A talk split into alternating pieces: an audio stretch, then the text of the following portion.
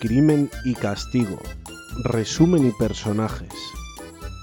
Crimen y Castigo es una novela psicológica, ambientada en San Petersburgo, escrita por el escritor ruso Fyodor Dostoyevsky. La novela fue publicada en el año 1866. Apareció por primera vez en la revista El Mensajero Ruso. Hoy en día es considerada una de las novelas rusas más influyentes a nivel internacional. Cabe destacar que la novela está dividida en seis partes. Además, está escrita en tercera persona. A continuación, os compartimos el resumen de Crimen y Castigo. También conocerás los personajes principales. Personajes de Crimen y Castigo. Rodion Romanovic Raskolnikov. Rodion es el personaje principal de Crimen y Castigo. Se trata de un estudiante que abandona la universidad debido a la falta de recursos. A lo largo de la trama se narra un crimen cometido por él. También se describe cómo la culpa y la paranoia parecen terminar con su vida. Abdotia Romanovna Raskolnikova. Ella es la hermana de Rodion. Es una chica de buenos modales, sencilla. Tiene un fuerte sentido de protección por la familia. Tiene una apariencia muy similar a la de su hermano. Es alta y robusta y de pelo castaño claro.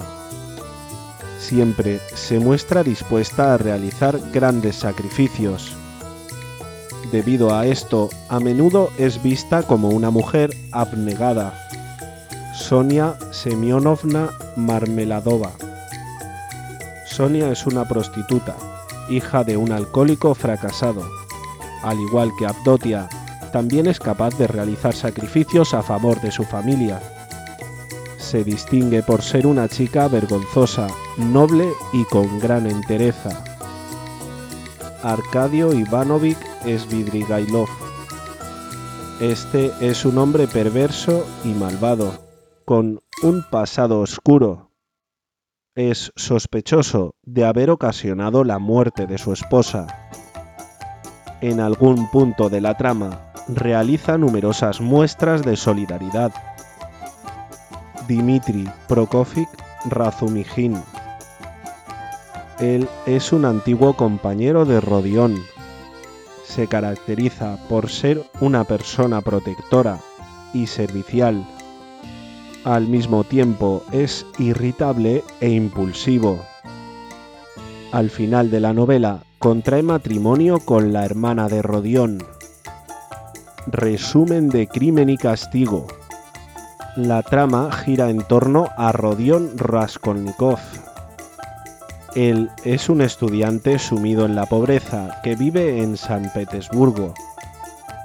A pesar de los esfuerzos de su madre y su hermana por darle dinero, el joven se ve obligado a suspender sus estudios.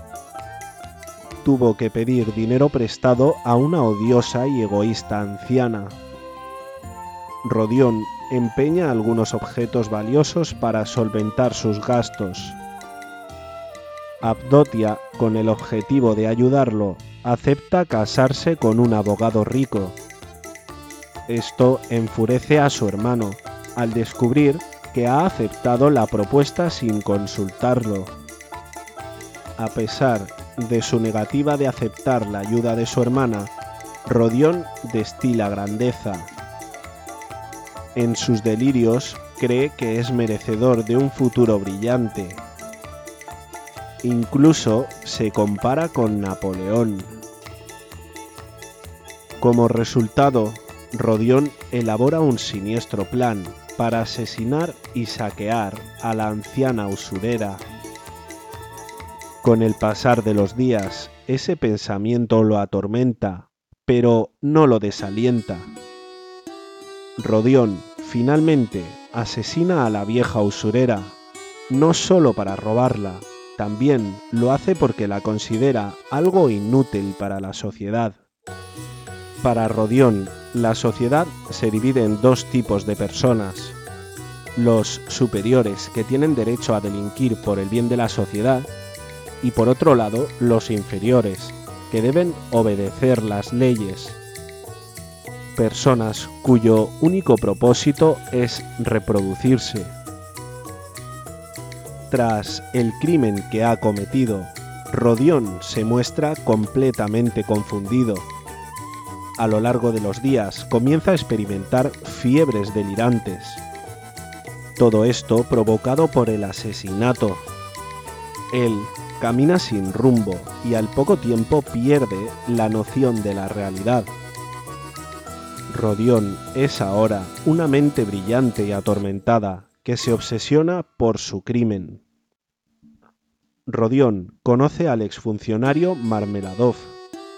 Él es un alcohólico que muere tras ser atropellado por un caballo. Decide ayudar económicamente a la familia de Marmeladov.